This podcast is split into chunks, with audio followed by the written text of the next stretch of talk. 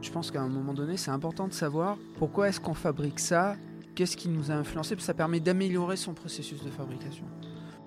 L'objectif, c'est euh, capter euh, d'abord ce que moi j'aime, c'est-à-dire les paysages, euh, les paysages coréens, ce que je connais, hein, de, de- ces ambiances, des lumières, qui moi m'inspirent tout le temps. Le fait que je sois absolument fasciné de voir des paysages tout le temps, voir ce que la nature fait, elle toute seule, sans nous. Il y a une interview qui est super intéressante de Sting, où à un moment donné, le journaliste a une question, mais je trouve absolument géniale, parce que fondamentale, c'est de lui dire, mais comment, euh, vous, vous étiez que trois? Et Comment vous avez fait? Ben, il dit, On a fait avec ce qu'on avait. Et on en a tiré le meilleur parti. Visage Gaillard, Mathieu Vitra. Salut à tous et bienvenue sur le podcast Visage Gaillard. Je m'appelle Mathieu Vitra et je suis photographe et vidéaste. Ensemble, nous allons révéler le portrait de personnalités inspirantes et passionnées ayant un lien avec la ville de Brive-la-Gaillarde et la Corrèze. Avant de vous parler de mon invité du jour, pour ceux qui ne l'ont pas encore fait, je vous invite à partager ce podcast tout autour de vous, de mettre 5 étoiles et de laisser un avis sur Apple Podcast. C'est principalement cela qui permet de développer ce podcast et qui va me permettre de rencontrer de prestigieux invités comme l'invité du jour. Pour que l'expérience d'écoute de ce podcast soit complète, une fonction de chapitrage est disponible sur tous les épisodes de ce podcast, sur les plateformes d'écoute bien sûr, ou sur mon site mathieuVitra.com slash le journal. Cette fonction vous permet de vous rendre directement au thème qui vous intéresse au sein même des épisodes. Aujourd'hui, j'ai le plaisir d'inviter sur ce podcast Pierre Magnol. Alors qui est Pierre Magnol? Pierre est un artisan de l'image.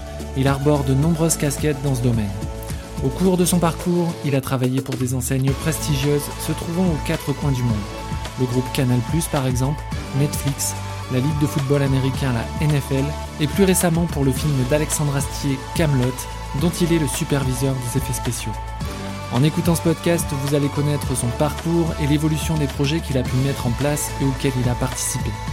Dans cet épisode, Pierre Magnol va nous parler de ses méthodes de travail, de ses influences, de ses inspirations et de ses rencontres et collaborations. Vous allez comprendre ce qu'est l'infographie en général et le motion design plus précisément. On se retrouve à la fin de ce podcast. Installez-vous confortablement. Très bonne écoute. Bonjour Pierre Magnol, Bonjour Mathieu. comment ça va? Parfait, tout va bien, impeccable. Ben, je suis ravi de t'accueillir sur ce podcast. Et puis merci de m'accueillir chez toi. On est euh, dans ton jardin. Euh, je sais pas si on entend un petit peu les- le bruit des oiseaux. Il fait un temps magnifique. On est sur ta terrasse. Euh, je suis ravi de t'accueillir euh, parce que euh, dans, dans le coin, en, en Corrèze et à Brive, il y a effectivement beaucoup d'activités dont on ne connaît pas forcément l'existence. Il y a beaucoup effectivement de talents qu'on qu'on ne soupçonne même pas. Alors toi, pour te présenter un petit peu, mais tu vas le faire juste après, euh, tu es infographiste, tu es motion designer, tu es monteur vidéo, réalisateur, cadreur, photographe, directeur artistique et formateur. Alors déjà, première question comme ça, est-ce que j'en oublie? Euh, C'est une sacrée liste. je, je, je sais pas, oui, bah, c'est- en, même temps, c'est aussi un petit peu la vie des, euh, des travailleurs indépendants, des, autrement dit des freelance dans mon, dans mon métier. Euh, et qui plus est, quand on est en province, la plupart du temps, là où, à contrario, dans les, euh, les grandes agglomérations, on demande à être spécialisé, ici, on doit savoir un petit peu tout faire. Ouais. Donc, c'est plus le résultat d'un parcours. Ça fait. Ça fait, euh, ça fait longtemps que je fais ça maintenant, euh, voilà, c'est 25 ans, donc c'est juste le résultat voilà, de, de l'accumulation de toutes les expériences et de tout ce savoir-faire. voilà. Donc il n'y a pas de. Il n'y a rien de vraiment exceptionnel, c'est c'est plus le résultat d'un parcours. Voilà. On finit par toucher à tout, donc on fait un petit peu tout. Alors on ne fait pas tout bien, mais on fait un petit peu tout. Ok. Alors, j'ai cité effectivement tes différentes casquettes, mais est-ce que je peux te demander bah, de faire une présentation de toi? Euh, oui, ce qui n'est pas chose. euh, Ah, c'est pas un chose- exercice C'est facile, pas non un exercice facile. Euh, je réfléchis, je réfléchis. euh, c'est toujours. Donc souvent, oui, j'emploie le mot infographiste. Ouais. Voilà, ça c'est parce que l'infographie c'est comme un frigidaire, un frigo, euh, ça, regroupe euh, plein de choses. C'est euh, le fait d'utiliser un ordinateur pour fabriquer des images. Donc oui, je suis infographiste. Voilà, je fabrique des images, des, vraies images, des fausses images, de l'image en 2D, de l'image en 3D. Donc je suis infographiste 3D.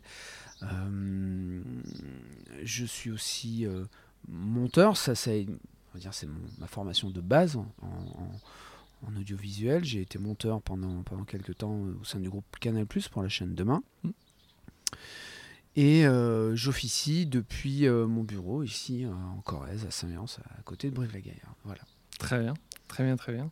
Tu te définis un petit peu comme un faiseur d'images. Tu parlais de ce côté pluridisciplinaire et c'est vrai que euh, contrairement aux, différentes, euh, différentes agglomérations, les, grandes villes comme, comme à Paris où, tu montes certaines fois par rapport à, certains projets où mmh. tu es parfois peut-être euh, contraint euh, de, monter parce que parfois tu préfères effectivement rester, euh, rester ici parce que tu peux travailler bah, avec, avec le monde entier en fait. Mhm. quand on est effectivement dans ces, dans ces, dans ces villes de province, on, se doit d'être d'être effectivement assez, assez bah, d'exercer effectivement dans ce domaine-là un côté vraiment, vraiment varié, mhm. d'avoir ce, dans tous ces métiers de l'image que on est effectivement photographe, cadreur, vidéaste euh, et travailler effectivement sur, sur l'infographisme comme ça et sur le motion design, on est obligé effectivement de, toucher un peu à tout. Hum, hum, hum. Oui, oui, oui, il faut, euh, il faut avoir cette appétence pour euh, toutes les, différentes technologies, les différents champs d'application. De... Mais encore une fois, il faut vraiment le mettre en vis-à-vis avec le, la, durée, euh, dans, la durée, le temps depuis. Enfin, ça, fait 25 ans que je fais ça, donc euh, euh, ça peut sembler bizarre de se dire qu'on fait, qu'on pratique tous, qu'on officie dans tous ces domaines-là, mais c'est vraiment à mettre au regard de, voilà, de, mon parcours et depuis, depuis quand je fais ça. Mmh. mais en même temps, quand je je peux parler des, des profils des jeunes, des, des jeunes jeunes hommes et jeunes filles infographistes que je, je rencontre dans, enfin, au long de mes différents projets, euh, ou dans les, les, euh, les, boîtes, euh, les boîtes de production, les agences avec qui je travaille. En définitive, quand ils ont, toutes, quand ils ont ce potentiel d'avoir un ordinateur, un appareil photo, une caméra, euh, ils se brident pas à faire qu'une chose naturellement. Ils ont envie de tout faire. Mm. Donc on est, naturellement, on a envie de toucher à tout ça. Mm. Donc au départ, euh, on tâtonne, et puis au bout d'un moment, on finit par quand même maîtriser 4 ou 5 domaines. Euh, au bout de 4-5 ans déjà d'expérience, assez naturellement, on est capable de faire tout ça. Mm. Est-ce que c'est une affaire de génération? Est-ce que euh, euh, il y a encore 10 euh, ou, 15 ans, euh, les personnes qui se destinaient à, une spécialité étaient justement vraiment spécialistes. je fais un peu le parallèle avec, avec la musique. Par exemple, j'ai mmh. invité effectivement un, musicien qui était à peu près de, ma génération et vers laquelle il se destinait à, il se fermait à, rien, à aucun instrument particulier, à aucun style particulier, au contraire de certains musiciens qui étaient un peu plus anciens et qui se spécifiaient à un instrument qui était très technique sur, sur leur instrument. Mm. Euh, est-ce que tu vois un peu le, parallèle par rapport à, par rapport à ça? Oui, oui, oui. Euh, euh, pour avoir été questionné là-dessus à, voilà, à différentes reprises pour différents événements, je suis pas le seul à qui on pose la question, surtout sur les gens de ma génération. Euh, J'ai pas de réponse toute faite là-dessus. On va dire que là, à date, mon intuition par rapport à ça, c'est que c'est à mettre en parallèle avec euh, le, le, fait qu'à un moment donné, la technologie, l'informatique, euh, le numérique, euh, le multimédia, dans les années 90, ont mis à notre disposition des choses qui euh, ne l'étaient pas avant. Euh, euh, tout simplement la baisse du prix du hardware, donc de l'informatique, la baisse du prix du software, des logiciels, mmh. le fait qu'aujourd'hui on puisse avoir sur notre bureau, ne serait-ce qu'avec un, ordinateur portable, donc un laptop très simple, de premier prix, on puisse faire énormément de choses. Donc je, je pense que le l'envie euh, qu'avaient les musiciens d'autrefois, les infographistes, les peintres, les photographes, leurs envies étaient souvent contraintes par le prix du matériel. Mm. pour moi, c'est aussi simple et aussi bête que ça. Mm. C'est-à-dire qu'il y a 30 euh, ans, quand on faisait de la musique, le prix du matériel, euh, et quand bien même on ait eu des envies de toucher à tout, le, fait de ne pas pouvoir, par exemple, s'auto-sampler en musique, aujourd'hui, le, nombre d'artistes qu'on peut trouver sur des coopératives musicales comme Bandcamp, par exemple, on voit le nombre de personnes qui s'autoproduisent, euh, qui sont euh, des, arrangeurs de, folie et qui s'auto-samplent sur plein d'instruments qu'ils maîtrisent plus ou moins et ce qu'ils arrivent à en sortir, c'est incroyable. Bah, en infographie, c'est le même phénomène. Dès lors qu'on s'est mis à avoir accès à des technos, logiciels, hardware, peu importe, mais on, voilà, la baisse du prix global euh, de ce à quoi on a eu accès nous a permis d'aller vers tout ça. Enfin, on pouvait euh, être rassasié d'avoir accès à tout ça. Mm. Et en musique, c'est la même chose. Euh, le, menuisier qui m'a aidé à faire ma terrasse a accès lui-même à des, outils qui étaient complètement inabordables avant. Voilà. Mm. Donc je pense que la démocratisation des outils a été le, a été le déclencheur pour des gens comme moi. Euh, je, suis devenu freelance à une époque où on a pu commencer à se payer des choses qui nous permettaient de faire ce qu'on ne pouvait faire avant qu'en régie ou dans des, voilà, des, des, euh, des, régies télé ou sur des plateaux télé. On s'est mis à avoir accès à ces technos. Mmh. Le, euh, une je ne peux pas nommer toutes les révolutions notables, mais par exemple, au niveau de la, de la prise de vue, le jour où il me semble de mémoire que c'est Nikon qui a tiré le premier. On, a pu filmer avec un appareil photo, donc avec vraiment la qualité intrinsèque que, procure une image photo, une image pellicule en numérique. Ça a révolutionné la prise de vue. Hmm. Enfin, tout, bonnement et simplement. On s'est mis à pouvoir sortir des images dont l'esthétique et la plastique se rapprochaient de celles des caméras cinéma. Donc ça a carrément démocratiser cette esthétique-là qu'on retrouve aujourd'hui, mais absolument euh, partout. Mm. Jusque sur son iPhone d'ailleurs. Donc c'est. Euh, pour moi, c'est lié à ça. C'est. Euh, hmm, comment dire C'est le. Ça on a pu se rassasier de pouvoir quasiment tout faire et toucher à tout. Alors après, on le fait bien, on le fait pas bien, ça c'est autre chose. Mm. Hein, ça, ça c'est pas le garant de la qualité, hein. ça saurait sinon. Mm. Mais c'est juste que voilà, vous pouvez toucher à tout. Donc à partir du moment où on peut toucher à tout, ben, on peut être un peu le, maître de son monde et de son univers et, euh, être autonome dans, ce, mm. dans, la manière dont on produit. Là même, le, matériel que tu utilises pour m'interviewer, c'est... Là, si on se replace dans il y a 30 ans en arrière, c'est juste incroyable. tu as cette capacité à te déplacer, à aller n'importe où et produire quelque chose de broadcast. Alors, pour les gens qui connaissent pas le terme, il est encore en vigueur aujourd'hui. C'est le fait de pouvoir diffuser, radiodiffuser ou télédiffuser un signal. Donc, c'est juste extraordinaire. Mm. Alors, euh, pour revenir un petit peu sur, euh, sur ton parcours et comment tu en es venu effectivement euh, à, ce que tu es aujourd'hui, j'aimerais bien qu'on revienne effectivement en, arrière et savoir quel, quel enfant tu étais, quel élève tu étais et comment tu en es venu à effectivement pratiquer bah, toutes, ces, toutes ces disciplines du, du monde de, de l'image. Mmh j'ai vu effectivement dans une interview que, que tu voulais au tout départ faire un métier manuel. Et euh, le côté euh, euh, photographe, vidéaste aujourd'hui, c'est considéré, ça a le statut effectivement d'artisan. Et, c'est vraiment comme ça que, que, moi je le vois et je crois que tu le vois effectivement aussi, aussi comme ça sur, cette, mhm. sur ce, sur ce côté-là. comment comment s'est passé effectivement bah, ton enfance et ton approche par rapport à ce métier de, de l'image? Je sais qu'il y a eu quelques quelques points déclencheurs, mais est-ce que, tu peux, est-ce que tu peux m'en parler?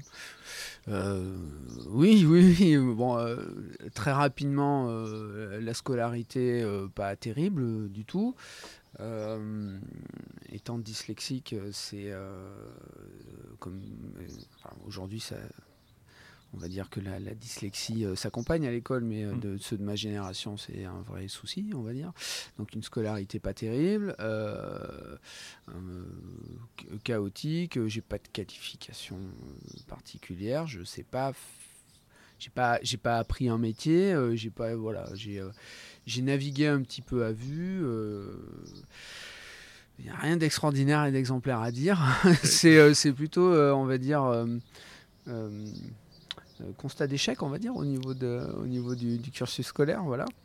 Euh, tout ce que je fais aujourd'hui, je l'ai appris sur le tas. Mm. Euh, j'ai eu quand même, je suis passé par des formations continues, une fois en Greta à Limoges et une formation continue dans une école d'audiovisuel à Paris. Donc à chaque fois des formations de, je ne sais pas comment ça se passe aujourd'hui, mais à l'époque globalement c'était des périodes de 9 mois, à chaque fois avec des périodes de, stage de 3 mois en entreprise.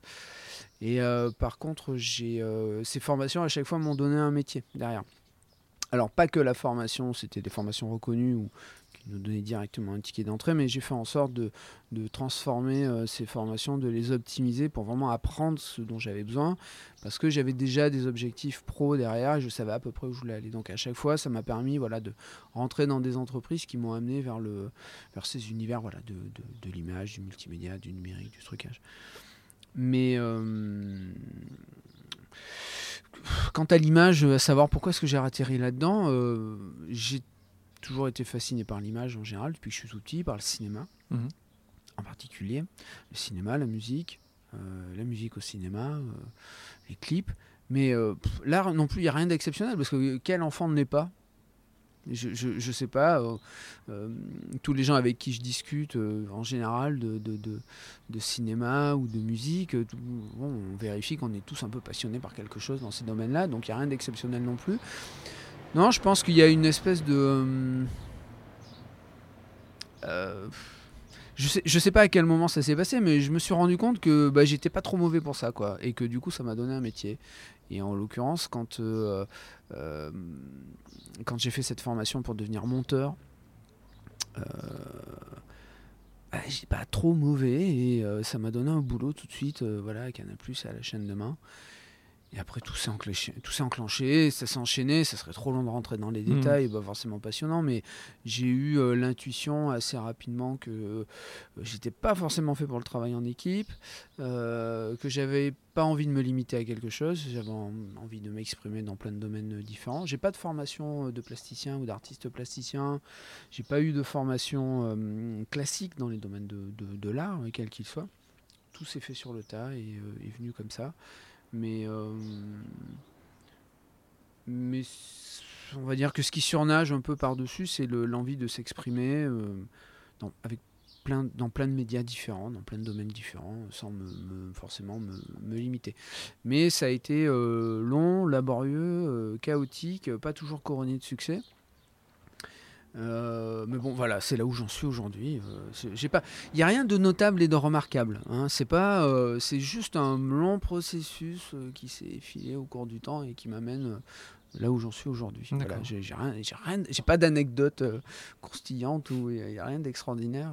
Je suis juste un, un infographiste noyé dans la multitude des infographistes aujourd'hui, mais il y a rien de, rien de particulier. Si ce n'est que, voilà, scolairement parlant. Euh, euh, je, je, je fais partie de ceux qui prouvent qu'on n'a pas besoin forcément de, de diplôme extraordinaire ou de cursus extraordinaire pour, pour y arriver en Mm. tout cas. Euh, tu parlais de, enfin, je parlais tout à Mm. l'heure d'éléments euh, déclencheurs. Il me semble qu'il y a eu des, des créations euh, culturelles qui ont effectivement appuyé cette, cette volonté de vouloir être dans l'image. Je pense à Blade Runner, par Mhm, exemple. mhm. Blade Runner, c'était effectivement un, un film qui t'a qui t'a marqué et Oui. qui, qui a voulu, qui, qui a fait que tu as voulu te, te diriger vers cette, cette, euh, cette fabrication du graphisme, cette manipulation des, des, euh, des matières numériques euh, et cette animation. Euh, Est-ce que est-ce qu'il y a eu d'autres d'autres films comme ça, d'autres Il y- en a un sacré paquet, mais Blade Runner, c'est. euh, euh, comment dire. Je pense que pour toutes les personnes que tu as interviewées euh, par ailleurs et toutes celles que tu rencontreras plus tard, quand tu les interviews euh, à peu près à mon âge, c'est-à-dire à 50 ans, tu, tu, as affaire à des gens qui, ont, à un moment donné, sont forcément posés, ont pris du recul sur eux-mêmes pour se dire mais bon, enfin, où j'en suis, qu'est-ce que je fais euh, Il y a toujours un second effet qui se coule d'un de, quelque chose qui s'est passé euh, tôt dans notre carrière et euh, qu'on n'a pas analysé tout de suite. On, a l'intuition que ça a compté pour nous, on ne sait pas trop pourquoi, dans quelle mesure. Et puis quand on déroule le, euh, quand on déroule le film à l'envers et qu'on se dit, parce que c'est bien de comprendre à un moment donné pourquoi est-ce qu'on en est là, ça permet de ben voilà, quand on est artiste, artiste, artisan comme toi, je pense qu'à un moment donné, c'est important de savoir pourquoi est-ce qu'on fabrique ça Qu'est-ce qui nous a influencé Ça permet d'améliorer son processus de fabrication. Mm. Euh, Blade Runner, j'ai mis longtemps à comprendre que, en fait, à chaque fois que je fais une image, qu'elle soit animée, que je fasse une photo, une, peu, peu importe, voilà, une image, en gros, euh, que ça soit vrai ou qu'elle soit fausse, j'ai envie de revivre euh, ce moment d'émerveillement. Et le premier que j'essaye de convaincre, c'est moi. C'est-à-dire que je fais plein de choses personnelles que personne ne voit jamais. Mais en fait, je les regarde en permanence et je fais waouh quand je regarde mes images. Parce qu'en fait, je me dis, c'est possible de faire ça. C'est possible de s'émerveiller. Et de, de... À chaque fois qu'on voit une image qu'on a faite, on se dit, mais en fait, c'est super de pouvoir faire ça. Je, je suis pas. Enfin, c'est pas une espèce d'autosatisfaction. Enfin, je sais pas comment dire ça. euh, Il y a forcément quelque chose de. euh, qui, qui, qui- est narcissique là-dedans. Mais euh, ce qui m'émerveille, par exemple, là, les films que je fais sur la Corrèze en ce moment, je me lâche jamais de les regarder, pas parce que c'est moi qui les ai faits, mais je, je me dis, c'est possible de capter ce qui est beau. Tu Mhm. vois? Et je trouve ça magique. Et du coup, je, ouais, je repense à Blade Runner et je repense à l'émerveillement que j'ai eu de le voir. Et je me dis, mais en fait, j'ai envie de revivre ça en permanence. J'ai envie de revivre ça tout le temps. Donc, je fais des images. Et quand je les trouve chouettes, bah, je suis content parce que je me dis, ah ouais, ça, ouais, j'ai revécu ce truc-là. Après, ça plaît, ça plaît pas, c'est parfait, c'est pas parfait, euh, ça touche quelqu'un ou pas, mais euh, je pense qu'il y a ce, il y a ce truc-là, un peu le mythe de Sisyphe, tu vois, tous les matins tu te lèves, tu, tu roules ta boule en haut de la colline, ben, c'est ça, le fait de fabriquer des images. Et Blade Runner, ça a été ça, ça a été de me dire, ah ouais, on peut faire ça. Mhm. Ah, J'imagine euh, l'ensemble des gens qui ont bossé sur ce film-là, sans même parler de Ridley Scott, le réalisateur, mais le, le- le- le- dans ce genre de film, il y a la crème de la crème qui bosse sur ce genre de film. Euh, les, gens qui ont compté pas que dans la science-fiction, mais dans l'histoire de l'art et du cinéma.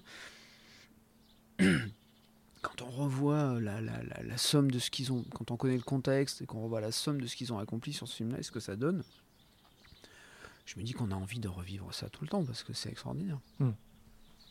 Alors, pour finir un petit peu sur, sur ton parcours, euh, tu disais qu'aujourd'hui, tu étais noyé, et c'est ton terme, hein, Mm. dans euh, les, les motion designers euh, en, en France, dans le nombre. Euh, mais c'était, alors, je pense pas effectivement que tu sois noyé, tu es, effectivement une place, euh, une place prépondérante, je pense. Euh, mais ce qu'il y a, c'est que à l'époque où tu as commencé effectivement à, à- à exercer ce, ce- poste et ce métier et que ta- ton travail a pu être, être vu, tu disais qu'il avait été vu parce que euh, vous étiez deux, trois en France à exercer ce, métier et tu as été un des premiers motion designers en France. Mhm. Et tu dis qu'à ton époque, ton travail a été vu parce que tu as apporté une pratique et un savoir-faire au bon moment et que si tu avais fait les mêmes choses quelques années plus tard, tu n'aurais peut-être pas eu le même parcours. C'est ça. Oui, il y a un effet d'aubaine euh, très certain. hein. J'ai euh, j'ai brandi le drapeau du motion design. euh, Enfin, j'ai brandi le drapeau. euh, C'est prétentieux de dire ça. Je me suis. Euh, je disais aux gens que j'étais motion designer. C'est un truc qui parlait pas à Mm. l'époque, en France en tout cas, parce que c'est une pratique anglo-saxonne. Qui, euh, le, le terme en tant que tel euh, était surtout employé par les Américains. euh, pour, pour plein de raisons là, qui seraient trop, longues- trop longues à évoquer ici. Mais euh, euh, oui, oui, euh, très clairement.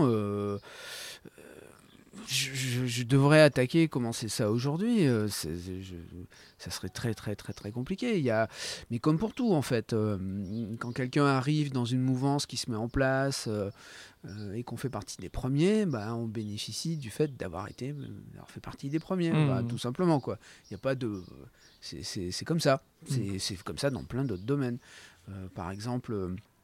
On parlait de la musique tout à l'heure. Moi, je sais que je suis, euh, je suis, je suis fan de deux, trois euh, des personnes qui ont commencé comme étant les, les- vraiment les premiers euh, musiciens, euh, beatboxers qui se sont auto-samplés. J'en parlais tout à l'heure. Donc, il y a, dans les plus connus, il y a euh, Birdie Man, il y a Reggie Watts. Maintenant, il y a Marc Rebillet aussi qui commence à bien faire parler de lui. Bon, qui sont des artistes extrêmement talentueux, mais quand ils ont commencé, surtout Reggie Watts et, euh, et Birdie Man, qui est sûrement un des premiers à avoir fait ça euh, et avoir été aussi un YouTuber et euh, voilà, avoir euh, fait des podcasts là-dessus. Bon, ben, ces mecs-là, aujourd'hui, c'est les pionniers, quoi. Donc, de fait, euh, c'est- ce sont des référents. Mm. Voilà, enfin, pionniers, référents, référents, on va dire, quoi. Bon, ben voilà, euh, moi, historiquement parlant, j'ai attaqué à un moment donné où on n'était pas beaucoup à le faire. Donc, Mm. euh, de fait, euh, c'est mécanique. On Mm. devient référent dans le domaine. Voilà, c'est- comme ça. Par contre, c'est une pratique qui s'est démocratisée à un point où aujourd'hui, le terme motion designer, c'est- un poste aujourd'hui, ça correspond à des, euh, à des emplois, euh, ça correspond à des... euh, comment dire, des grilles de rémunération. Voilà, c'est rentré dans le cadre, les agences emploient des motion designers. Voilà, donc c'est euh, c'est comme ça. Mais c'est le cours d'histoire euh, pour n'importe quel métier, c'est Ouais. comme ça. Visage Gaillard, Mathieu Vitra avec Pierre Magnol. Alors, on utilise le terme déjà depuis le début effectivement de ce podcast, mais le motion design, pour être euh, précis, on va dire que euh, c'est euh, de l'animation graphique qui est faite à partir de, bah, à partir de zéro ou alors à partir d'une d'une image qui est, qui est, qui est réelle, d'une d'une photo ou d'une vidéo, parce qu'on peut effectivement partir de, de zéro à partir de certains logiciels ou intégrer un plan, un plan réel et travailler à partir de celle-ci. Euh, on peut l'utiliser euh, pour des effets spéciaux dans des films, dans des génériques ou même dans des spectacles. tu as même travaillé effectivement pour des, pour des pubs. Tu as travaillé pour une grande marque de parfum. mhm, tu as travaillé aussi pour la NFL mhm. euh, et aussi pour Netflix. Euh, Et tu as travaillé aussi pour, alors ça, ça me ramène à des années en arrière. Euh, pour moi qui suis un enfant des années 90, tu as, fait le générique, ça va parler à beaucoup de monde, je pense, de la trilogie du samedi. Oh là, oui, j'avais oublié. oui, c'est vrai, oui, oui, j'ai fait ça. Ouais. Alors tout ce qui était euh, euh, des, des séries Buffy comme contre les Buffy contre les vampires. Charmed, des, choses comme ça. Ouais, des choses oubliables. oui, oui, j'ai fait ça, ouais. ouais. Je l'ai fait d'ailleurs dans un, dans un mobil-home en vacances à l'île de Ré. D'accord. Pour être... Ah, ouais, sérieux, ouais. ouais. Alors, euh, si tu avais une définition euh, rapide et puis euh, concrète pour euh, ceux qui nous écoutent, parce que euh, c'est pas forcément euh, ultra euh, connu du, du, du- bah, Ça, du ça- monde. je- je- je- ça- ça- ça va être très compliqué et, et- et je pense que comment dire, il y a des gens aujourd'hui euh, plus jeunes que moi qui, euh, travaillent là-dessus. Il y a même un festival qui est organisé par un Français, un festival international. Il y a euh, Mathieu Colombel euh, qui, est à Nantes, qui a une, société de motion design qui, euh, qui travaille là-dessus sur la reconnaissance du métier. Stricto sensus, et ça, ça n'engage que moi. Le motion design, c'est vraiment. la frontière est ténue entre de l'animation traditionnelle, euh, des effets spéciaux. On va dire que concrètement, le, métier a réellement commencé quand des gens ont commencé à animer de la typographie et euh, des choses qui par ailleurs ne s'animaient pas, comme des collages qui pourraient ressembler à Chapi Chapeau ou euh, Papivol ou des choses comme ça, voilà, où on s'est mis à faire du stop motion, c'est-à-dire de l'image par image avec euh, de la typographie, des formes graphiques, euh, voilà. Donc euh, vraiment, ça a commencé comme ça. C'est-à-dire, on anime euh, des choses qui jusqu'alors n'étaient pas animées. Donc tout ce qui est... c'est- très difficile de, le définir parce que c'est une pratique en plus qui a tellement évolué. C'est-à-dire que moi, à l'époque où j'ai commencé, en gros, le motion design, c'était animer de la typographie pour faire des génériques. Mm. Voilà, c'est- c'est ça. J'ai fait l'habillage d'Eurosport pendant, pendant un moment. Euh, c'est on animait des lettres, des typos, euh, euh, des, lignes par exemple qu'on faisait apparaître, se déplacer d'un point A à un point B. C'est des choses qui sont très graphiques. C'est comme si on prenait une couverture d'un journal et qu'on l'animait. Donc ça c'est vraiment comme ça que ça a commencé. Là aujourd'hui c'est devenu comment dire c'est pas enfin je dis ça euh, ni euh, enfin je suis ni un reproche ni rien d'ailleurs mais je, je trouve que c'est extrêmement galvaudé et qu'il y a des choses qui en fait relèvent de l'animation et des effets spéciaux qui pour moi ne sont pas du tout du motion design. Je pense que les, euh, les- le motion designer est tellement touche à tout aujourd'hui que en tout cas ça n'a plus rien à voir avec ce, sur, ce, enfin, ce avec quoi j'ai commencé et ce- les thèmes sur lesquels je travaillais. Donc là ce que c'est aujourd'hui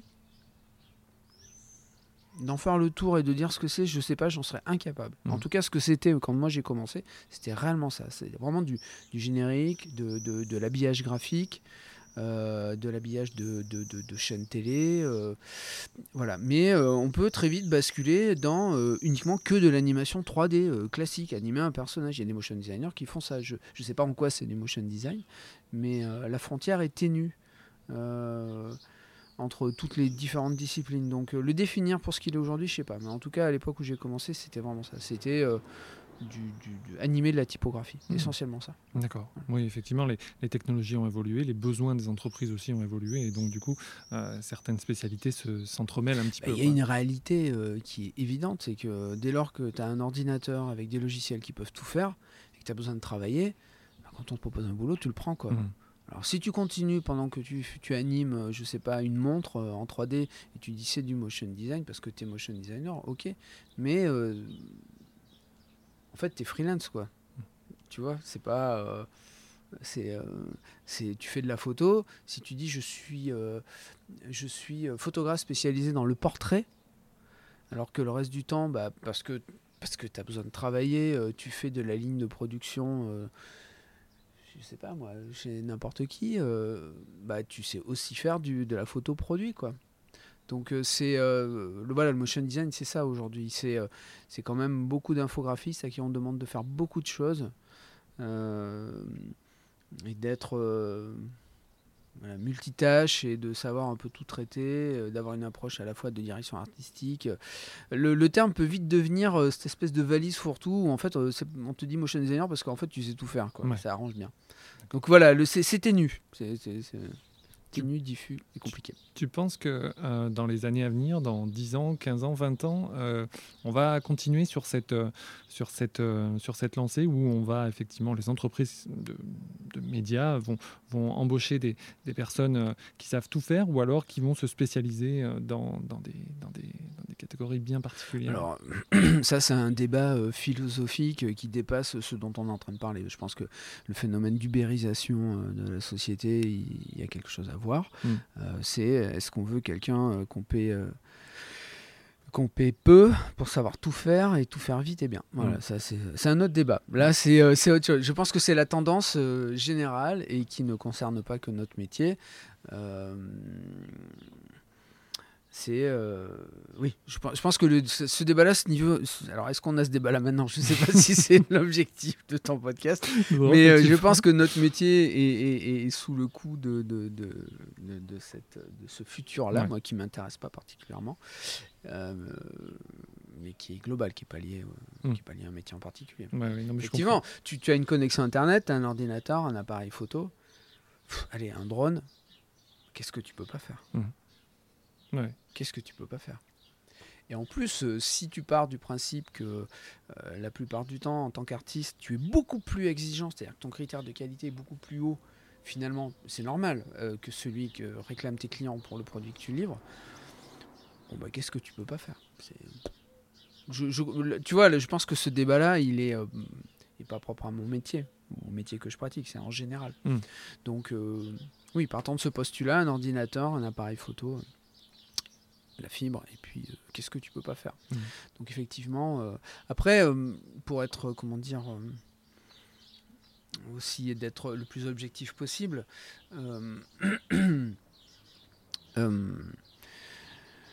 là où une agence dans les années 80 avait be- avait besoin de 4 personnes pour réaliser quelque chose parce que tout était plus long, plus coûteux, plus, les, machines plus chères, l'impression était plus chère, tout était plus cher. Là aujourd'hui, il faut deux personnes pour le faire.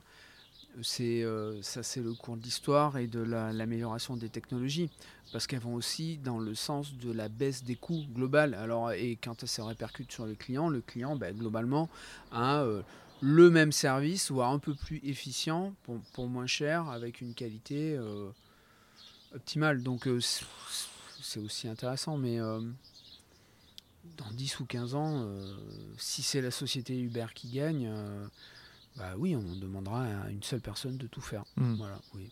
C'est pas forcément souhaitable. Mais. euh, et puis dans l'absolu, c'est pas parce qu'on est tout seul et qu'on fait tout qu'on fait tout mieux, quoi. Mm. Enfin, je sais pas. Là, c'est un débat philosophique, là. ce- C'est. Voilà, c'est. Ouais, Il y a beaucoup de critères qui rentrent en compte. oui, il y a beaucoup de critères. Alors, pour parler un petit peu de tes projets actuels, tu- j'ai cité un petit peu tout à l'heure les, différents, les différentes Mm. enseignes euh, auprès de, de qui tu as, tu as travaillé. On va, on va rentrer un petit peu dans, dans le vif du sujet un peu plus tard euh, par rapport à, à ta méthode de travail et comment tu es sollicité. Euh, mais je voulais parler effectivement, au hasard du calendrier, aujourd'hui on est le 21 juillet, Mm. et euh, le film d'Alexandre Astier, Camelot, sort et tu as participé. Tu as même euh, fait plus que, plus que participer. Tu as été un acteur effectivement assez, euh, assez, euh, assez prépondérant dans le, dans, le, dans le projet puisque tu as été superviseur bah, des effets spéciaux. Mhm.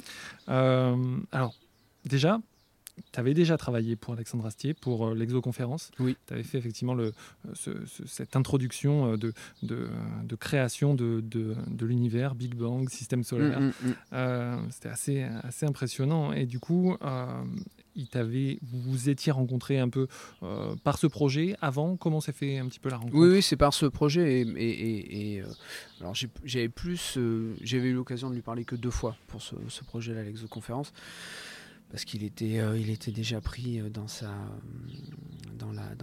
la, création du spectacle. Non, c'est surtout avec, euh, avec son metteur en scène, Jean-Christophe Imbert, qui, qui, joue Caradoc dans la, série, qui était le, metteur en scène avec qui j'ai travaillé, puis Marc Cardonel, qui était, qui était aussi un responsable de production sur ce, sur ce projet-là. Euh, suite à quoi je l'ai rencontré. Après, j'ai continué à collaborer avec certains membres de son équipe pour d'autres projets, des projets musicaux. Et puis, euh, puis voilà, il suivait mon travail euh, de loin, comme ça. Et puis quand, quand est arrivé le, projet, voilà, par l'entremise de, de, son directeur de production et de Marc Cardonnel, ils m'ont demandé si je voulais participer à l'aventure. Voilà, c'est comme ça que j'ai sauté dans le bateau Camelot. Hmm. C'était il y a un peu plus de deux ans maintenant. D'accord, d'accord, d'accord.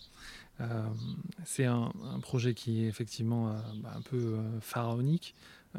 Comment, combien de temps ça t'a pris? Comment vous avez discuté du, projet? Comment il t'a présenté les choses? Parce qu'effectivement, à l'origine, on le sait tous, c'était une série télé qui avait bah, objectivement moins de moins besoin de, moyens, en tout cas moins besoin d'effets spéciaux, mm. quelques, quelques explosions par-ci par-là, quelques, hmm. quelques sorts de Merlin, euh, des choses comme ça, mais, mais, mais ça demandait beaucoup moins, de, beaucoup moins d'effets spéciaux. Euh, quelles ont été les demandes? Euh, Comment il est venu vers toi pour peut-être suggérer certaines choses, modifier peut-être certaines choses, demander des, des, des, choses particulières? Hmm. Comment ça s'est un peu passé ça? Alors, alors, il, alors, il y a ce que je peux dire et ce que je peux pas dire. Je vais, je vais essayer de trouver des mots assez simples. Euh, alors, ce film-là, son film, comme d'autres films, j'ai plutôt parlé en général comment ça se passe euh, quand on fait de la supervision. Euh, les anglo-saxons ont pour pratique d'avoir quasiment tout le temps un storyboard complet parce qu'ils ont une approche des effets, spéciaux qui est beaucoup plus imbriquée, beaucoup plus organique qu'en France. En France, en général, on a un scénario. Et à partir du scénario, il y a une lecture qui est faite et on analyse où euh, très clairement il y a besoin d'effets spéciaux. Là où potentiellement il y aura besoin d'effets spéciaux, là où on pense qu'il n'y en a absolument pas besoin. Donc là, euh, notre expertise est, requise pour euh, aborder tous ces thèmes-là. Dire attention, là oui peut-être, là non, là oui, mais après tout, pourquoi est-ce qu'on pourrait pas s'en passer? Donc on a différents différents, différentes infos euh, à notre disposition. On a le scénario, on a un, budget dans lequel on doit évoluer pour fabriquer le film, le périmètre financier de, de, ce qui va être alloué au film globalement et la part allouée aux effets spéciaux. Et à partir de tout ça, on doit sortir un cocktail voilà, équilibré de euh, qu'est-ce qu'on peut faire, qu'est-ce qu'on peut pas faire, qu'est-ce qu'on peut proposer. Donc à partir de là, on analyse les, différentes grandes familles d'effets spéciaux Est-ce qu'on est en train de parler voilà, d'une explosion, de rajouter des gens, enlever des gens, effacer des choses, euh, euh, fabriquer des choses de toutes pièces, euh, en 2D, en 3D Il y a une espèce de, on fait une, sorte de cahier des charges voilà, de, des différentes grandes familles d'effets spéciaux. Parce que en fonction de ça, c'est pas forcément les mêmes personnes qui interviennent dessus. Mmh. Euh, une fois que ça est établi, on sait à peu près où on va, on regarde si on est à l'équilibre surtout. Euh, le tournage commence et puis là on est présent sur, euh, pas toutes, mais quasiment toutes les scènes, y compris des scènes qu'on n'avait pas forcément prévues, parce que voilà, il y a, des choses qui peuvent s'improviser aussi, où on est là, où on nous demande de donner notre avis sur ça, est-ce qu'on devrait faire ça comme ceci ou comme cela? C'est la supervision, c'est vraiment ça, c'est-à-dire c'est avant, pendant et après. Puisque après, une fois que tout est dans la boîte, euh, bah, on doit rajouter ou enlever voilà, certaines choses. Et puis, euh, donc là, il y a, y, a des, euh, y a des équipes qu'on supervise. Moi-même, j'ai fabriqué des, des, des, effets avec un collègue qui habite à côté de Périgueux, Guillaume Gaillard. Et euh, sinon, il y avait une autre équipe euh, que, je supervisais comme ça de loin qui, euh, qui avait en charge d'autres, effets un peu, plus, un peu plus conséquents qui nécessitaient vraiment des, grosses équipes. Mais c'est pas, comment dire, c'est un tournage qui s'est passé comme quasiment tous les tournages de ce, de ce style-là, mmh. où on est, quand on est superviseur, voilà, on est là avant, pendant et après. donc là, situation quand même euh, très particulière, puisque la, la, post-prod, c'est carrément euh, euh, à, attaquer en même temps qu'on découvrait le Covid. Donc ça a été un bien, un bien, enfin un mal pour un bien ou un bien pour un mal, je sais jamais comment on dit, donc je préfère dire les deux, les gens feront le tri. Mais tout d'un coup, ça a permis d'avoir un peu plus de recul sur ce qu'on était en train de faire et de, se raviser sur certaines choses. Donc, euh, bon, ben, Alexandre et la, production en ont pris leur parti hein, et, ça a permis voilà, d'affiner certaines choses. C'était une période euh, très délicate. Je crois que le, le, le, film, là, euh, tout d'un coup, subit aussi en pleine ce reconfinement et ce pass sanitaire en pleine sortie. Donc, euh, en tout cas, la, vie du film n'aura pas été tranquille euh, essentiellement à cause de ça. Mais sinon, voilà, le, métier de, enfin, le métier de superviseur et la supervision, c'est ça. C'est un truc au long cours. D'accord. Oui, je disais effectivement hasard du calendrier parce qu'on est le 21 juillet et qui sort aujourd'hui. Et il sort aujourd'hui. Euh, par rapport à ta méthode de travail, euh, c'est à peu près la même méthode pour, euh, pour tous les projets de, de ce type euh, que, tu, que tu exerces. pour rentrer un petit peu, un peu plus loin dans, dans, cette, dans ce workflow, mmh. toi, tu es effectivement chez toi, tu travailles, comme je le disais, avec le monde entier. Mmh. On t'appelle, parfois on te sollicite des quatre coins du monde pour réaliser des projets on disait tout à l'heure que euh, tu avais besoin, effectivement, qu'on avait besoin d'exercer de, plusieurs disciplines dans l'infographisme. Euh, tu vas de temps en temps à Paris, on, l'a dit tout à l'heure. Euh, avant de travailler dans, l'animation, tu travaillais effectivement, tu as commencé dans la photo, et tu disais que dans ton... J'ai vu quelques, mmh. quelques interviews, que, que tu disais que la photo, simple, inanimée, était souvent un point de départ même pour une création graphique animée.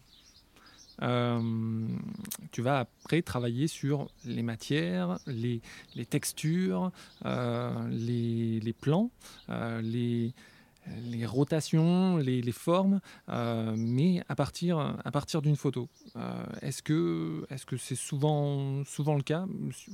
On, reprend un petit peu le, le, quand tu travailles sur un projet de, motion design, que ce soit mm. pour une pub ou, pas forcément pour un projet de, de, film comme, comme on vient de l'évoquer. Hein. Euh, mais est-ce que ce départ en photo bah déjà peut-être parce que tu as commencé par là. Euh, c'est le, point de départ un peu de, des, projets comme ça. Mhm. Alors, la, photo dans cette histoire, euh, d'abord j'en profite pour saluer Sylvain Marchou, qui est sûrement le meilleur photographe euh, de la place de Brive, qui, qui m'a appris la photo il y a maintenant un paquet d'années. Un photographe vraiment extraordinaire, donc j'ai toujours trouvé le travail absolument remarquable. Euh, et euh, depuis euh, et, dès lors en fait c'est c'est encore aujourd'hui ça reste à la manière dont je conçois une image c'est-à-dire le cadre. Qu'est-ce que j'ai dans mon cadre? Comment est composé mon cadre? Est-ce que il, me semble équilibré? La lumière voilà. Donc c'est quand je parlais j'évoquais la photo c'est plus dans ce sens là c'est la composition du cadre euh, le motion design, j'ai toujours considéré que chaque image arrêtée de, ce qu'on était en train d'animer devait pouvoir donner lieu à une couverture de magazine. Sa mise en page, sa mise en forme, le traitement de la typographie, euh, le, la justification à gauche, à droite, centrée, euh, des lettres, euh, les éléments de design en 2D, les patterns qu'on peut rajouter par-dessus. Donc euh, tout ça est vraiment lié à la composition du cadre et qu'est-ce qu'on met dans son image. Donc c'est en ça qu'il y a un lien fort avec la photographie. Mmh. Et je suis passé par cette case-là, on était encore évidemment en argentique à l'époque. Donc effectivement, avant de prendre une photo, ben, on réfléchissait. Quoi. Parce que bah, l'argentique et puis les tirages, et puis tout ça, voilà. Donc euh, c'était pas le même coup non plus. On avait euh, combien On avait de photos sur une péloche? On avait 24, Ouais, je crois, 24, un truc 32, comme ça, 36, voilà, euh, c'est ouais. ça. Donc euh, bon, bah, c'est pas voilà. Euh, le, le montage d'ailleurs c'est la même chose. hein. Le montage, euh, moi j'ai commencé sur, euh, j'ai fait un peu de pellicule. Après j'ai fait du montage sur bande. On avait des machines qui nous permettaient de, de mettre en mémoire 3-4 opérations. Aujourd'hui euh, tout le monde connaît le POM Z euh, ou le contrôle Z. hein, pour euh, Pour voilà, annuler. il y a- il y a- je viens d'une époque où, euh, euh, euh, euh, quand on montait, on ne pouvait avoir, euh, et encore sur certaines machines, pas toutes, euh, mais euh, les, les- ce qu'on appelait le montage, euh, comment dire, euh, avec deux, deux magnétoscopes, on n'avait quasiment aucune mémoire. euh, euh, donc on écrivait beaucoup ce qu'on faisait, on conceptualisait beaucoup ce qu'on allait euh, ce qu'on allait monter, la façon dont on allait monter, l'ordre dans lequel on allait monter. Donc euh, c'est euh, des réflexes qu'on qu'on chope, voilà, euh, qui, qui sont qui sont issus de cette époque où il fallait euh, énormément réfléchir à ce qu'on faisait avant de le faire. Alors je dis pas qu'aujourd'hui c'est moins bien ou que c'est mieux, c'est différent, mais en tout cas ça donne des réflexes de d'abord euh, de, de- de- voilà extrêmement conceptualiser ce qu'on va faire Mm. avant de le faire. D'accord. On parle un peu du son? Oui. Tu dis euh, que la part du son dans un projet, c'est 50% du résultat. Oui. Euh, Est-ce que... Alors, je pense aussi effectivement que, le son a une, importance vraiment particulière parce qu'il va effectivement donner une, une dimension, un choc, un- une, euh, vraiment quelque chose de, de- une valeur ajoutée tout simplement. Mm. Euh, comment toi tu vas travailler le son? Parce que effectivement tu as eu euh, cette, cette- expérience de l'image, mais tu as, pu au fur et à mesure des, des années apprendre à justement bah, coller effectivement les, les temps forts du son sur certaines images. Euh, comment tu vas travailler le son? Est-ce que tu le travailles seul? Est-ce que tu t'accompagnes de, de certaines personnes qui sont spécialisées, peut-être des ingénieurs du son, des, Euh, des musiciens des- Alors non, l'é- l'époque où on devait vraiment maîtriser le son au sens euh, technique du terme, c'est-à-dire euh, savoir euh, voilà euh, écréter du son, euh, ça je l'ai fait quand euh, j'étais monteur, mais euh, euh, bon c'est un métier euh, dans lequel moi j'ai jamais plongé, donc j'utilise le son qu'on fabrique pour moi. Voilà. Euh, je travaille avec des musiciens, des compositeurs, et euh, c'est un travail en osmose. Euh, voilà. euh, quand j'ai la chance de pouvoir travailler directement avec un musicien pour une de mes créations, en général, je lui laisse une carte blanche. On discute un petit peu de ce qu'on aimerait faire dessus. C'est une carte blanche et du coup, je lui envoie un film et il me compose une image euh, sur mesure dessus. Après, je réadapte, comme quand on cale un meuble en fait. Voilà, on finit en, on avance et puis on finit par le caler. Euh, après, dans le cadre stricto sensu du motion design, où on doit avoir une grosse corrélation, euh, donc on, fait- on utilise aussi ce qu'on appelle du sound design, c'est-à-dire que on crée des événements euh, sur lesquels, des événements visuels sur lesquels il y a une illustration sonore particulière qui ressemble beaucoup au métier du trucage sonore euh, dans le cinéma, où Mhm. quand on reproduit des sons euh, qui ont pu, être pris euh, lors du tournage. Donc le, c'est vrai que le motion design, en l'occurrence, par exemple, vous faites apparaître une lettre en gros sur l'écran qui surgit violemment, on va mettre un son qui va illustrer cette apparition, ce surgissement. Donc ça, bah, c'est un travail un petit peu plus fin. Encore une fois, c'est du calage, hein, mais on, on va travailler plus précisément sur des événements, la fréquence à laquelle ils arrivent. Euh, on essaie de l'équilibrer avec la musique, et puis euh, là, on travaille plus main dans la main avec le compositeur et le sound designer, qui sont souvent la même personne. Mais euh, c'est un travail de calage. voilà, j'utilise l'idée de caler un meuble parce que là j'en vois un, je vois qu'il n'est pas bien calé. Mais en gros, c'est vraiment ça quoi. On donne un tempo, on travaille sur le tempo, on commence à travailler le, le- le- le- séquençage de la vidéo. Puis après, on se dit tiens, on aimerait le ralentir, l'accélérer. Donc il ralentit, il accélère. Après, on rajoute des événements. Après, on rajoute une mélodie. Et puis, je sais pas, comme si par exemple un.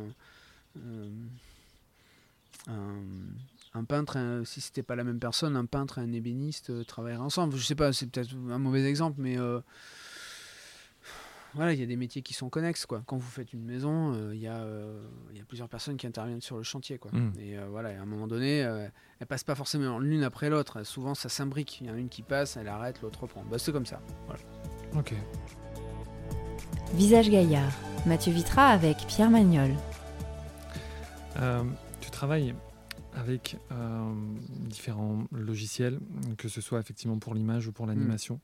Euh, les techniques ont évolué. Mhm. Euh, au cours des années, euh, je, dis- je lisais que tu ne cours pas spécialement après les, les nouvelles technologies, mais peut-être à- après une nouvelle forme d'expression. Euh, Est-ce que tu te souviens Bon, déjà, est-ce que tu te souviens avoir dit ça? Euh, c'est probable. oui, non, non, mais c'est ce à quoi je, c'est ce que je pense, donc ça doit être ça, ouais.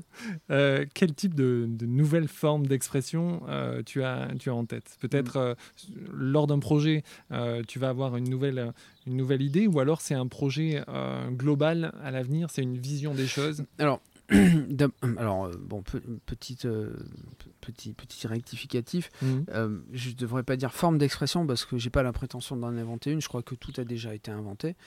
Je, je- je- je- je- je fais comme tout le monde. Je suis influencé par quelque chose, je le transforme, je le modifie, mais je j'invente rien d'original, euh, évidemment. Euh, quand, je, quand je dis ça, ce, que, je veux dire, c'est que euh, aujourd'hui, j'ai envie de- d'essayer de, de faire des. de- comment dire de, Là, je fais beaucoup de paysages en ce moment. Ça me plaît beaucoup. Je vais aller au bout de cette expérience sur les paysages corréziens. Je sais que j'ai envie de refaire des trucs en images de synthèse, mais plus un peu plus barrés, un peu plus symboliques.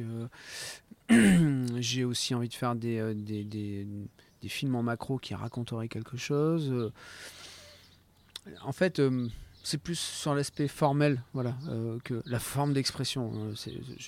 Maintenant que, maintenant que j'y repense, c'est peut-être pas ça que je devrais dire quand j'en parle, mais c'est. C'est. euh, je vois des artistes, par exemple. Moi, je vais citer euh, comme ça, là, tout de suite, ça me vient à l'esprit, mais quelqu'un comme David Lynch, par exemple, qui, dans la dernière saison de Twin Peaks, a fait des effets, euh, des trucages, mais vraiment kitsch. Mais ça marche parce que ça sert son propos. C'est dans sa fantasmagorie c'est dans son univers. C'est absolument pas les effets les plus parfaits du monde, mais je crois qu'il s'en fout d'abord. Mais par contre, comme quand Dali fait un tableau, on a des choses très hétéroclites dans son tableau. euh, malgré tout, on sent qu'il y a un lien entre tout ça. Mm. Et euh, c'est plus ça maintenant qui m'intéresse, c'est avoir une vision, euh, une vision d'artiste et construire un univers cohérent en utilisant différents médias en sachant que n'importe enfin, aujourd'hui il y a des logiciels on peut tout faire chez soi. Il y a même des logiciels qui sont gratuits. Personne ne connaît ce logiciel euh, dans le grand public mais Houdini par exemple qui est utilisé dans les plus grosses super productions de la planète euh, ce logiciel ne coûte plus rien quoi. Mhm. mais on peut tout faire. On peut tout faire. Et euh, je trouve que euh, ne plus avoir de limites et plus avoir de barrières personnellement je trouve pas ça intéressant pour l'effort intellectuel à fournir pour créer des choses. Savoir qu'on peut tout faire euh, ça serait comme quelqu'un qui découvrirait qu'il est immortel. À mon avis, il, il deviendrait fou. Mhm. Je pense que euh, avoir des contraintes, c'est très très fort. Et il faut même savoir des fois se les imposer, se, se mettre des dogmes. Euh, je trouve ça très intéressant. Il y a euh, une interview qui est super intéressante de, de Sting, qui est parue sur Arte l'an dernier en VOD, on doit pouvoir la revoir, où à un moment donné, le journaliste a une question, mais je trouve absolument géniale, parce que fondamentale, c'est lui dire, mais comment, euh, vous, vous étiez que trois? Et Comment vous avez fait? Ben, Il dit, ben, on a fait avec ce qu'on avait. Et on en a tiré le meilleur parti. Mhm. Et, je trouve ça extraordinaire, en fait, de se dire qu'on a... euh, il faut... Il faut... Pour- pourquoi est-ce que le cinéma des années 70 ça y- reste encore aujourd'hui la référence à peu près dans tous les genres? C'est parce que les gens avaient vraiment peu de moyens et, de... et nécessité fait loi, on dit en physique. Et, Mm. euh, et ça, je trouve ça super intéressant. À un moment donné, quand on n'a pas les moyens, on ne peut qu'essayer d'avoir des bonnes idées. Donc ça nous pousse vraiment à aller vers des, euh, voilà, des choses euh, simples, pures, et qui vont directement enfin, au, au plus, au- au plus proche de ce qu'on cherche à exprimer. Donc tout avoir et tout avoir sous la main, c'est pas le gage d'en tirer euh, ce qu'il y a de mieux. Il suffit de voir les films de la Marvel, ils sont, ils sont catastrophiques. D'un point de vue de l'expression, de- il n'y a, rien à dire. Et pourtant, ça bénéficie des meilleurs effets du monde. Mhm. C'est pas parce qu'ils ont ça que c'est.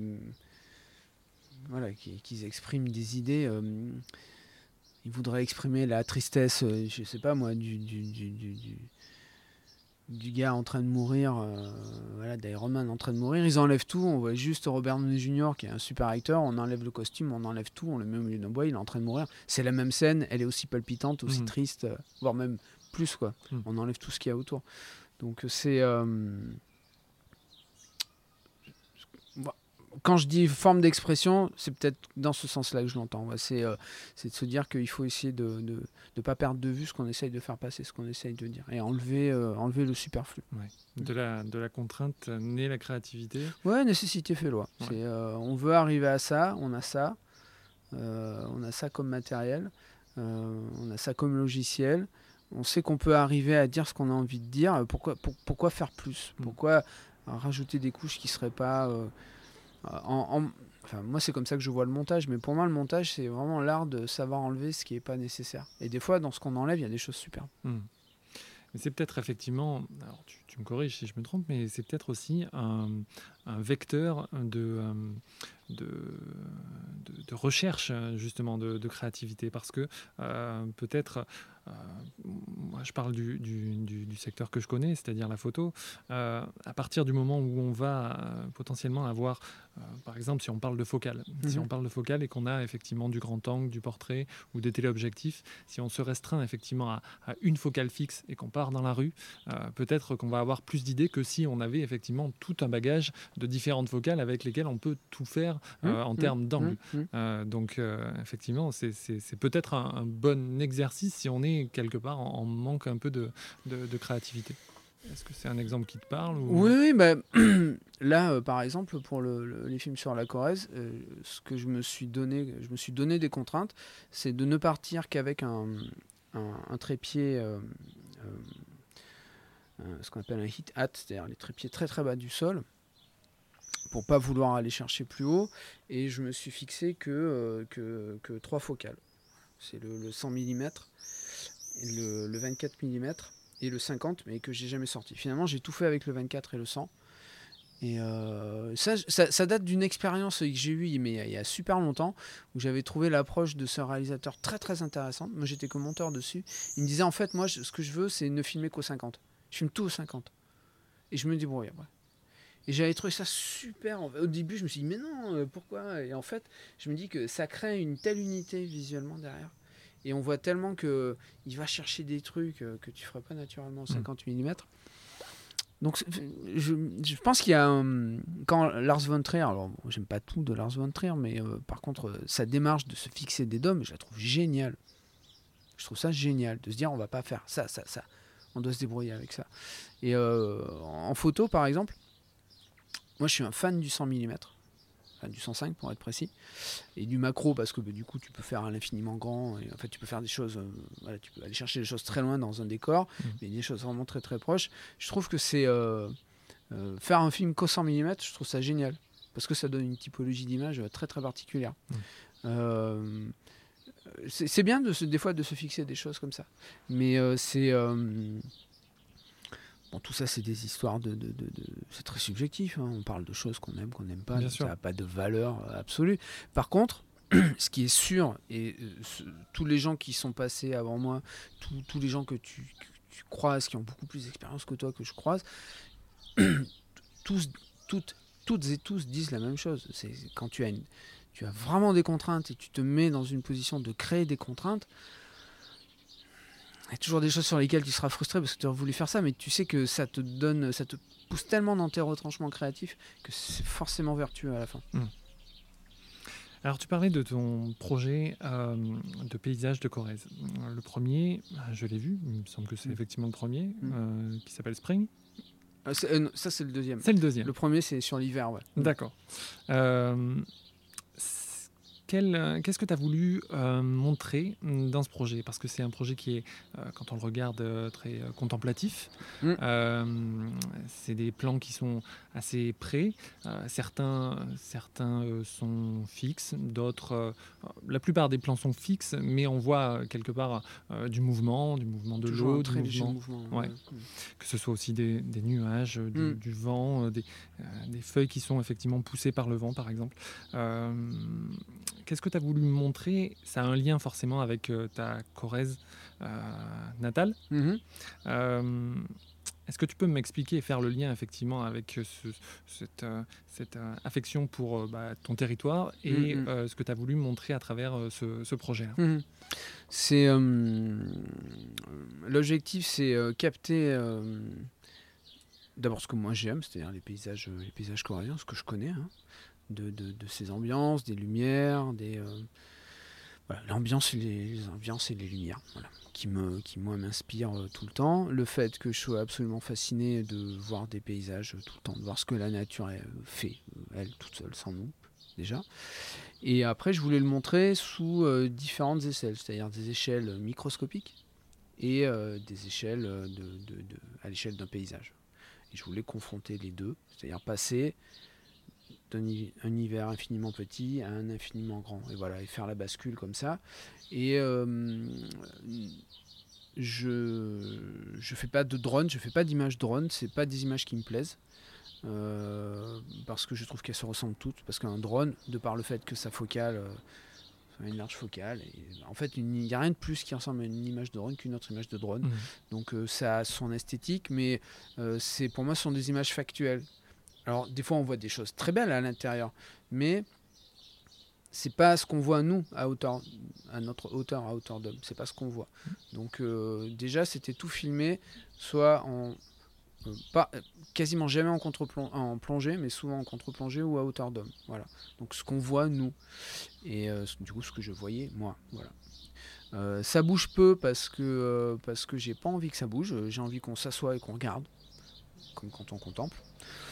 Voilà, c'est assez simple en fait. C'est c'est des cartes postales et des cartes postales de d'endroits et si possible des endroits où qui sont pas les gros endroits touristiques. Hmm. J'ai essayé d'enlever et je, quasiment. J'essaye d'enlever tout ce qui est infrastructure humaine. J'ai pas filmé de champs, je veux pas de choses travaillées par l'homme. J'essaye vraiment de. Euh, alors il y a des fois, j'ai pas pu m'empêcher. Il y avait des images qui étaient trop belles, des mers de nuages notamment là euh, sur sur les contreforts du Massif central. Bon, il y a des maisons dedans, c'est comme ça. Mais euh, quand je peux ne pas montrer d'intervention humaine, je, je, cadre à côté. Oui, c'est des endroits qui sont assez peu identifiables en fait. peu, peu, euh, peu ou pas du tout. Mais euh, il faut pas qu'il y ait eu d'intervention d'humain à l'intérieur. J'essaye. C'est pas toujours évident. Mais il reste encore des endroits. D'accord. Mm. Et donc ce lien avec euh, la Corrèze, hmm. ce lien, le fait que effectivement tu aies voulu faire ce, projet perso, parce que c'est un projet où tu es à l'initiative, c'est pas c'est pas une commande. ah oui, non, c'est un projet perso. et tu dis par rapport à ça que euh, quand on quand on fait un, métier bah, créatif, euh, artistique, il faut pouvoir garder ses projets personnels pour pouvoir durer, parce que on on se perd un petit peu dans, ce métier. Il faut pouvoir effectivement garder une certaine, une certaine fraîcheur de, certains projets. C'est valable aussi pour euh, bah, peut-être la musique ou la peinture ou, d'autres, d'autres choses. Euh, Tous, toutes, euh, je sais pas, j'imagine, j'imagine, hein, je dis, j'imagine parce que je, n'y connais rien, mais ce serait comme un footballeur professionnel qui pourrait plus jouer avec ses potes, quoi. Hmm plaisir juste de jouer avec ses potes. Voilà. Bah là c'est pareil, à un moment moi j'ai un, métier, je vis de commandes, de choses qu'on me commande ou on va me, alors, me donner de temps en temps une liberté totale, euh, sur d'autres c'est vraiment une commande contrainte, je dois exécuter quelque chose, j'ai un cahier des charges précis. Mais euh, là, euh, prendre sa caméra, partir, évadrouiller, oui c'est comme aller jouer au foot avec les potes, c'est juste que je fais quelque chose qui me plaît. Mmh. Enfin, comme n'importe quelle personne, à un moment donné, a besoin de faire quelque chose pour elle. Voilà, s'évader, faire un sport, lire un bouquin. Donc ça correspond à ça. C'est plus pour, euh, comment dire... Euh, il se trouve que c'est lié à mon métier. Donc euh, j'apprends tout le temps. Et là, quand je m'en vais, je filme ça. Bah, du coup, j'apprends, j'en apprends un peu plus sur le matériel que j'utilise. J'apprends à mieux le à mieux l'utiliser, à mieux l'optimiser. Et puis, euh, puis il y a des choses que je réussis, des choses que je loupe, donc ça participe aussi de mon savoir-faire en général. Visage Gaillard, Mathieu Vitra avec Pierre Magnol. Alors, on a parlé euh, de là où tu te trouves, de là où tu crées effectivement bah, tous, tes, tous tes projets, même si, euh, même si ils sont effectivement partagés bah, avec, avec le plus grand nombre en France ou dans le monde entier. Euh, tu as été à l'origine euh, d'une association de plusieurs, euh, de plusieurs associations. J'entends par là le 400, l'usine numérique. C'est la même chose. C'est la, même chose. Euh, raconte-moi un peu l'histoire de, cette création, le but, mm. l'objectif, euh, les différents membres qui sont à l'origine, qui ont pu travailler mm. avec toi. Mm. Euh, c'est un projet qui est, qui est effectivement assez, assez novateur de par, de par sa localisation et aussi de par son, sa, discipline. comment l'idée est venue? Pourquoi? Et, euh, et, quelles ont été les, étapes en fait? Mhm. Euh, alors d'abord c'est né d'une rencontre avec Philippe Chapeau qui aujourd'hui euh, comme moi n'est plus du tout dans l'association 400 qui, a une, qui, qui, organise le salon national de la radio à, à Paris, enfin du temps où on pouvait, pouvait faire des salons. Ça reviendra, ça reviendra. Ça reviendra. Et qui aujourd'hui s'occupe et a monté ce qu'on appelle le Radio House à Brive derrière son voilà au départ, on s'est dit qu'on avait envie de. On, se connaissait hein, depuis un moment, on voulait monter un centre de formation. Et puis on s'est dit qu'on aimerait bien avoir un truc un peu protéiforme. Moi, j'avais commencé à faire depuis quelque temps des films pour la compagnie de danse Hervé Koubi. Et puis, on avait envie de, bricoler comme des gamins avec euh, des Lego. Euh, voilà. Donc, on a créé euh, un centre de formation. Et on a créé l'association du 400 qui allait pouvoir nous aider de, notre côté à supporter ces projets culturels, socioculturels. On voulait faire des ateliers pour des jeunes, on voulait créer un endroit où les jeunes pourraient venir essayer du matériel, tester du matériel. Donc ça a été un projet euh, ultra hyper chaotique, chronophage, enthousiasmant, décevant. Euh, ça a été tout en même temps. Ça a été une vraie auberge espagnole pendant 4 ans, le temps qu'elle a été là. On a fait tout et n'importe quoi. On a croisé des gens euh, barges, euh, vraiment barges. On a croisé des gens formidables. On, a eu des gros clashs. On a eu des, on a tout vécu dans cette usine. Mais ça a été juste génial, épuisant, génial, tout quoi. Voilà on a tout donné. On a monté un dossier euh, à l'époque, euh, Loïc Bentata, qui est mon voisin d'ailleurs, qui est un médiateur numérique, euh, qui nous qui a, énormément travaillé sur le montage du dossier. On a eu beaucoup d'argent, c'était en centaines de milliers d'euros, qui nous a permis de créer, d'acheter un plateau télé, un fond vert. voilà, on s'est investi là-dedans on a géré ça comme on pouvait, on a eu des ratés, on a eu de super réussites, ça a donné lieu à des ateliers avec des profs, des élèves, on a fait des créations, on a fait des choses folles, abouties, inachevées, euh, on a, tout fait, on a bien fait, on a mal fait, euh, on a été accusé d'avoir détourné des fonds publics aussi, parce qu'on avait touché sur un paquet d'argent fou, mais par contre tout a été investi dans, le, dans ce matériel dont une part aujourd'hui euh, n'existe plus, pour autre part a été, euh, se trouve encore dans le 400 actuel. Mhm. Mais euh, ça a été, je pense, une expérience qui est arrivée trop tôt, parce qu'on faisait déjà office de coworking à l'époque. On est arrivé trop tôt, on n'a peut-être pas on n'a pas été compris, on n'a pas su aussi en même temps bien expliquer ce qu'on faisait, parce que c'était tellement protéiforme, tellement à la marge tellement euh, pas euh, on pouvait pas nous ranger dans des cases euh, on a des politiques qui nous ont soutenus on en a d'autres qui au contraire nous ont décriés ben, on a tout fait avec ce truc. On a vécu à peu près tous les cas de figure possibles et inimaginables. Mmh. aujourd'hui c'est une nouvelle équipe qui s'en occupe. Nous on a là on a passé la main parce qu'on s'y est éclaté on s'y est épuisé euh, et euh, on a essayé de faire ce qu'on pouvait, comme on pouvait avec notre énergie. Aujourd'hui, ça existe sous une forme euh, nouvelle, avec des objectifs différents, mais voilà, ça continue à exister en cœur de ville, à, Brive. Voilà. C'était une super expérience. Très bien. Oui, c'est, génial effectivement mm. d'avoir, d'avoir ce, ce projet-là ici. alors, pour parler un petit peu, et on arrive à la fin de, à la fin de ce podcast, euh, pour parler encore effectivement de, de la Corrèze, parce que c'est mm. vrai que ce podcast s'appelle Visage Gaillard, et, toutes les personnes que je rencontre effectivement sont de Brive ou de la Corrèze de manière générale. Est-ce qu'il y a un lien Est-ce qu'il y a, pardon, un lieu, pas un lieu, tu vois, il manque pas beaucoup de lettres, mais pas bu assez de café. est-ce qu'il y a un lieu en Corrèze, à Brive ou en Corrèze de manière générale, Oui. euh, qui t'inspire quelque chose euh, de particulier, dans lequel, euh, alors il y en a beaucoup, puisque tu, tu te déplaces beaucoup Mhm. pour tes projets, tu es assez contemplatif, admiratif des paysages, mais est-ce qu'il y a un lieu dans lequel tu aimes te retrouver, en dehors de ton exercice de, de photographe, de vidéaste, dans lequel effectivement tu aimes te ressourcer, euh, où tu, euh, tu, tu abordes un- peut-être un processus de réflexion, d'inspiration, euh, des, des choses comme ça. Est-ce qu'il y a un, un lieu autour de chez toi qui, qui t'inspire plus que les autres? Ah. Euh, Il y en a un, mais qui a été saccagé. Donc je n'y vais plus. Voilà. C'était le site de la Roche à la SAC. Mm. Et, euh, et tant qu'à faire, euh, euh, autant le dire, il a été saccagé par un club de trial. D'accord. Voilà. Qui, qui, qui occupe le lieu. Personne n'y voit d'inconvénient et on peut plus y aller en famille. Voilà. C'est censé être un site classé. Ouais. Donc, euh, je sais pas. Qu'est-ce que ça touche suffisamment quelqu'un pour qu'il décide d'intervenir? Mhm. Mais euh, c'est un des plus beaux lieux qu'on a ici sur le bassin de le bassin de ce bas de la Corrèze, là, le- sur le bassin de la Vézère. Là, euh, c'est un lieu magnifique. Censé être un site protégé et qui est juste. euh, ouais, je vais dire un truc, ça n'engage que moi, mais saccagé par des idiots qui font de la moto. Quoi. Voilà. Mhm. Et euh, du coup, je n'y vais plus. Après, sinon, quand j'ai besoin de me ressourcer, bah, je prends un casque et j'écoute de la musique.